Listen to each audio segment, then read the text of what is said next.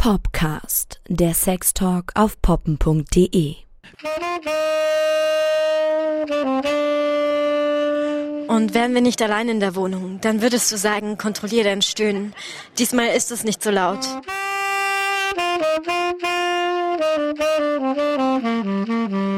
Ich kann es ja nicht kontrollieren. Es ist da oder es ist nicht da. Und wenn du mit deinen Fingern über meine Klitoris streichst, stoße ich dich aus mit einem Zucken.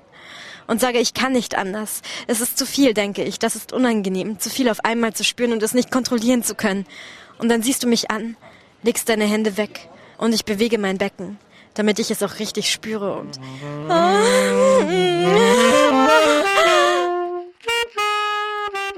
So, wir waren jetzt mit euch im Leipziger Bayerhaus und wen ihr gerade gehört habt, das ist Nicole Collignon, die ist eine Poetry Slammerin. Wir waren nämlich bei einem Erotik Poetry Slam hier in Leipzig und damit begrüßen wir euch heute zu unserer neuen Folge zum Thema Sex und die Stimme. Sagen Stimme eins und Stimme zwei.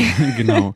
Also wir reden heute über Sprache, beispielsweise Dirty aber, Talk. Dirty Talk, aber nicht nur darüber, weil mit der Stimme kann man ja auch viel mehr machen als nur reden. Zum Beispiel, wie gerade unsere Dichterin es gemacht hat. Also das klang bei ihr jetzt um einiges schöner. Oh, Dankeschön. Nein, sie, sie hat äh, gestöhnt und damit wären wir bei der ganz großen Frage eigentlich angekommen. Max, bist du die Ausnahme von der Regel und äh, ein lauter Mann? Ja. Ähm, also, also es ist jetzt. Du stöhnst. Das ist nämlich wirklich mal was ganz Besonderes. Ähm, Tatsächlich habe ich das schon oft von Partnerinnen gehört, dass sie es schön finden, dass ich nicht so stumm im Bett bin, sondern dass man auch mal was von mir hört. Ich scheine nicht ganz so leise zu sein, auf jeden Fall, ja. Ja, es ist ja wirklich ähm, ein Klischee. Frau laut und stöhnt und hast du nicht gesehen und Männer geben keinen Mucks von sich. Hm. Ähm, das hatte ich auch letztens in meiner Mädelsfolge besprochen, hm. wo die Mädels alle gesagt haben, es ist noch nicht mal so schlimm, wenn der Mann nicht übelst die Stöhner von sich äh, lässt, weil meistens klingt das dann wie so ein brünstiger Hirsch, keine Ahnung, ein bisschen abtörend könnte das für einige klingen. Aber wenn man einen stillen Mann dazu bekommt, einfach in dem Augenblick plötzlich so ein, so ein Seufzer von sich zu geben, dann hat man es richtig geschafft. Also so ist das bei meinem Freund. Er ist wirklich relativ still, um nicht zu sagen sehr still. Aber wenn er anfängt laut zu atmen oder wirklich zu seufzen, weil, weil er es nicht mehr zurückhalten kann, dann feiere ich das total. Also das ist für mich auch ein unglaublicher Anturner. Aber generell könnten Männer ein bisschen lauter im Bett sein. Die sollen jetzt nicht brüllen wie die brunstigen Hirsche. genau, genau das meine ich. Genau, es ist halt auch nicht, also wenn, wenn ich laut werde, dann ist das auch nicht im Rhythmus der Stöße oder so, sondern dann ist das ähm, meistens halt gerade dieses schnelle, schnelle laute Atmen oder ähm, oder halt, wenn sich etwas gerade besonders gut anfühlt, aber nicht mhm. irgendwie, nicht irgendwie so dieses, dieses Tennisspieler-Ding. ähm, weiß nicht, ich glaube, dass wir Frauen uns selber immer auf die Schulter klopfen und sagen, boah, wir sind voll laut im Bett. Und dann nervt es vielleicht andere. Ich, ich habe es auch schon nervig erlebt bei Partnerinnen. echt? Ja, aber das ging dann oft einher ähm, einfach mit ähm, besonders wildem, schnellem Sex, was auch nicht so mein Ding ist. Ne? Also ich bin ja eher mhm. so der langsame, der Slow Sex Mensch, der, der Slow Sex Mensch, genau. Und gerade wenn es wenn so richtig wild und abgeht, das ist eigentlich gar nicht meins. Und das sind dann auch oft die Partnerinnen, die dann auch ähm, die dann auch besonders exzessiv laut sind und auch, äh, wo ich mich dann auch frage, so, äh, ist das gerade, gut, das ist jetzt vielleicht gerade dein Ventil, aber ist das, ist das gerade auch irgendwie... Ein bisschen gespielt? Ja, aber ich glaube, ich glaube schon, dass das, dass das auch echt ist, so. Aber ich finde es, ich finde es halt immer besonders, besonders extrem und dann bin ich auch irgendwie damit überfordert. Äh, du hast ja gesagt, du bist auch laut, ne? Ja, ich bin laut. Ähm, ich, ich bin auch der Mensch, der sich dabei auf die Schulter klopft weil bis jetzt äh, noch noch keine noch keine Beschwerden kamen von meinen Partnern, dass ich es irgendwie übertreibe. Ähm, ich habe nur mal gemerkt, dass äh, mein Freund mir dann wirklich äh, in gewissen Situationen anfängt, äh, ein Kissen äh, vors Gesicht zu pressen, aufs Gesicht zu pressen, um mein Stöhnen ein bisschen zu dämpfen. Aber das liegt höchstwahrscheinlich an unseren Nachbarn und an der offenen Balkontür und an unseren äh, Zuhörern. Ähm, ich habe ihn auch mal gefragt, ob er das macht, weil ihm das generell unangenehm ist oder weil es zu viel ist. Und er so, nein, nein, nein, plus ich habe ich habe wirklich ein bisschen Angst manchmal. Bisschen leiser bumsen bei euch, jo. ähm, und außerdem habe ich so ein bisschen das Gefühl, dass es ihn noch mehr antörnt, wenn ich es nicht komplett laufen lasse. Also wenn ich nicht komplett auf die Schiene gehe, sondern wenn ich es versuche zu unterdrücken, genauso mhm. wie er. Wenn wenn wenn er wenn er merkt, oh mein Gott, ich muss mich so zusammenreißen und kann es nicht mehr unterdrücken und dann kommt da mal so ein übelst lauter Juchzer raus und dass das echt noch ein bisschen mehr zieht als dieses völlige Ausrasten, was ich manchmal auch bringe. Was nicht gespielt ist, weil es mich selber einfach auch mega antört. Ja. Dann ist es auch nicht mehr gespielt, wenn es einen mega antört. Na, beziehungsweise es ist äh, dann so ein bisschen wie wenn man lächelt und durch das Lächeln Wird selbst. Man fröhlich? Ja. ja. nee, ja, ich weiß, was du meinst, aber ich stöhne jetzt nicht um des Stöhnens willen, sondern ich fange wirklich an, mit den Stößen zu stöhnen, weil es auch einfach dann anatomisch bedingt aus mir rauskommt, dass das so ein, ah, ist das so ein ist. Aber dann macht's mich so geil, dass ich das halt auch gerne gerne ins Extreme fallen lasse. Ey, das ist ein richtig, das ist ein richtig guter Punkt, dass das vielleicht einfach auch eine, nee, ja wirklich, nee, dass dass wenn du penetriert wirst, dass du einfach durch den durch das. Wie du hast darüber noch nie nachgedacht? Nein. Na, dass man in dann, dass es einfach durch den, durch den Natürlich. Was denkst du, wo das herkommt? Da habe ich noch nie drüber nachgedacht, warum das, warum das diese Geschlechterverteilung, was Lautstärke angeht, gibt. Aber krass. Naja, ich finde auch, dass bei schwulen Paaren ähm, und generell bei Analsex immer der mehr stöhnt, dem in den Arsch penetriert wird, als der, der ihn reinsteckt. Und es muss ja, es muss ja auch einen Grund haben. Mhm. Und dann werden plötzlich auch Männer laut. Möglich, möglich. Ich hoffe, wir erzählen jetzt keinen medizinischen Bullshit. Nein, nicht medizinisch. Es ist ja, was ich beschreibe, trotzdem ein Körpergefühl. Es ist nicht nur ein, hm. ich stöhne jetzt, weil es so geil ist, Gefühl, sondern mit dem Stoß kommt der Stöhner einfach raus. Dafür kann ich ja nichts. Ey, da habe ich noch nie drüber nachgedacht. Das ist Kle aber schön. Dass kleine er Erkenntnis hier. ja.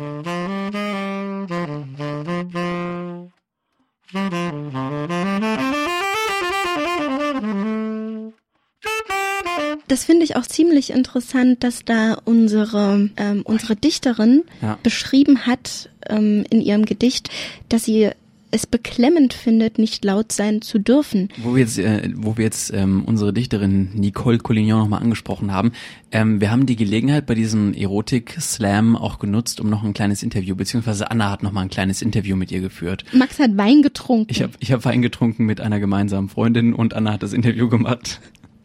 Ja, was kann, kann man Dichterin sagen? Man kann Dichterin sagen, auf ja, jeden Fall. Sie studiert nämlich äh, kreatives Schreiben und ihre Texte, hat sie mir erzählt, befassen sich immer immer mit äh, persönlichen Situationen. Die schnelle Fragerunde.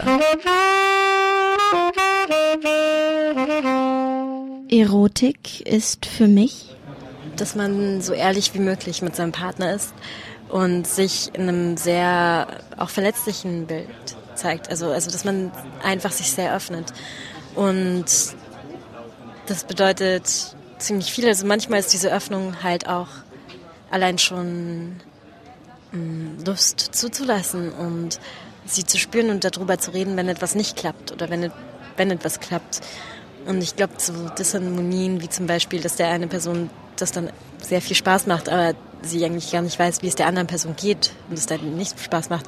Ich glaube, sowas ist dann für mich das, wo es dann an der Erotik hakt. Also für mich ist Erotik eigentlich eine Konversation immer zwischen zwei Menschen, mm, die sich gerne nahe sein wollen und das erfordert auch ähm, ja immer eine gewisse Offenheit, egal ob es ein One-Night-Stand ist oder was Längeres. In Sachen Sex redet die Öffentlichkeit viel zu wenig über?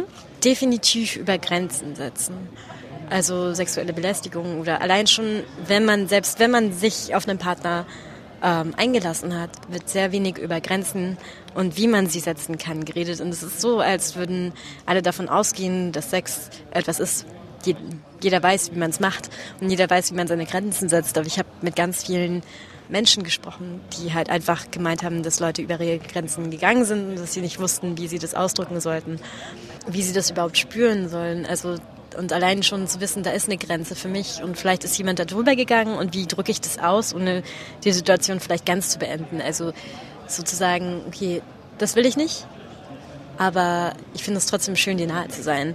Oder das ist mir in diesem Abend zu viel. Was gefällt mir, was gefällt mir nicht? Was macht mir Angst? Sowas zugeben zu können, ist halt voll wichtig für Sex. Und dieser offene Dialog, darüber wird halt wenig gesprochen, habe ich das Gefühl, weil es gibt so viele verschiedene Vorlieben und da muss man einfach nur mal drüber reden und dann ist es auch geklärt, aber man kann nicht einfach mal machen und probieren. Und das ist, glaube ich, das, genau das ist es für mich. Was hältst du von Dirty Talk? Ähm, also ich finde, Dirty Talk ist schon eine interessante Sache. Ähm, mein erster Versuch an Dirty Talk ist ziemlich krass gescheitert. das war auch sehr witzig, da war ich ähm, ziemlich überzeugt von mir selbst und war so, würdest dich antören, wenn du zu wissen, dass du die erste Person bist, die mich da berührt. Und hat halt gesagt, eigentlich nicht. Und das ist auch okay. So, ähm, ich finde, dass man halt, dass es immer auf die Person drauf ankommt. Also jetzt auch die Person, mit der ich jetzt zusammen bin. Für die wäre es einfach sehr unnatürlich, das zu machen. Und deswegen finde ich es auch einfach sehr schön, das zu lassen. Also es kommt, glaube ich, immer auf die Person drauf an, ob man da ein Typ für ist. Und ähm, Genau, das ist auch so ein bisschen wie Rollenspielen. Für manche, also ist es halt nichts, weil sie sagen, das ist, ich möchte ich selbst sein beim Sex und das ist eigentlich der Ort, wo ich das auch am besten oder am meisten muss. Also wo ich am ehrlichsten zu mir selber sein muss und dann mh, mm, ich glaube, der schönste Dirty Talk ist einfach, wenn man sagt, das fühlt sich gut an. Und also es wäre, glaube ich, auch kein schlechter Dirty Talk zu sagen, oh, das tut jetzt gerade weh. Und vielleicht andere Positionen. Das ist, kann auch sehr erotisch sein, wenn man dann sagen kann, dass man es richtig, richtig enjoyt, also richtig mag in dem Moment dann.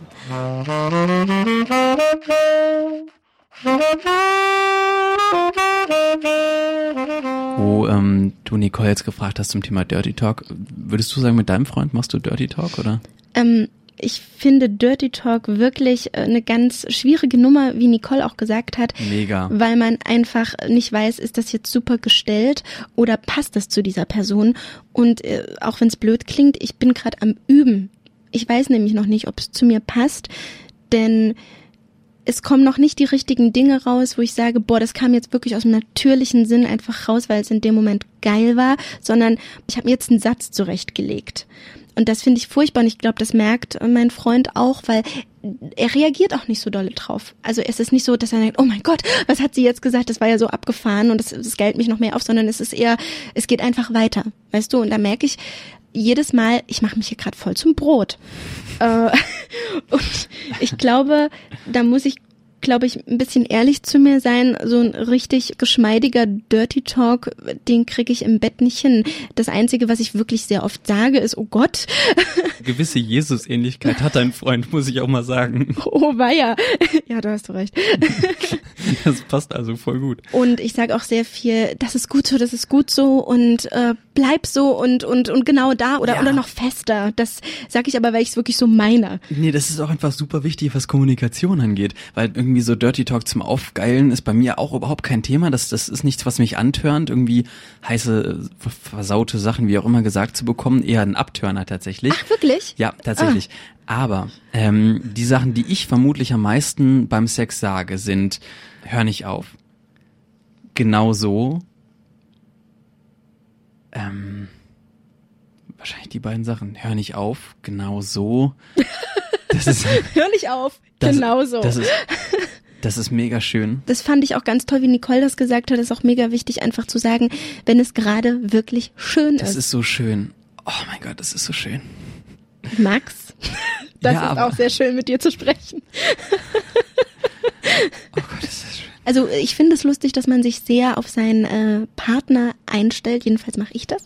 Denn mit meinem Ex, der war so richtig, richtig krass vulgär im Bett. Also der war, ich fick dich, du Schlampe, und, äh, und du willst es, du willst doch die ganze Hand rein. Und der hat mich, weil ich auch ein bisschen jünger war, wirklich sehr geprägt in meinem Verhalten.